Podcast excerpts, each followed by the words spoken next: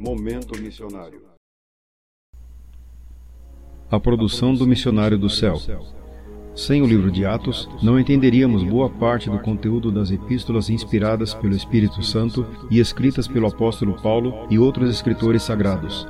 Nem teríamos a convicção de que a promessa desse maravilhoso Espírito foi cumprida fielmente. Não saberíamos também como a obra missionária primitiva desenvolveu-se no mundo, nem como o Espírito Santo se relacionou com os apóstolos a fim de que liderassem a missão inicial da igreja.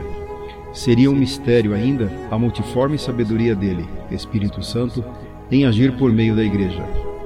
Os 28 capítulos do livro de Atos são imprescindíveis para que os salvos saibam, geração após geração, como o Espírito Santo operou, agiu, produziu, trabalhou, frutificou e missionou no mundo por meio da Igreja de Jesus Cristo. Uma obra admirável do Deus Espírito Santo. Numa sentença curta, Lucas apresenta o resultado do trabalho perfeito do Espírito Santo.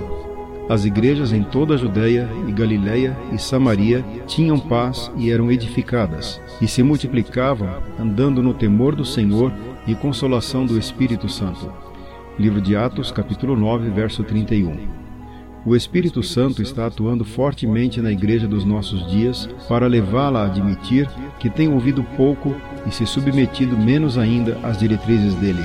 Razões porque reina uma incômoda demora no cumprimento da missão eficaz, posto que muitos salvos estão entretidos em manter forma de atuação ou de ser igreja que já não comunicam as verdades do Evangelho de maneira relevante aos pecadores pós-modernos e urbanos.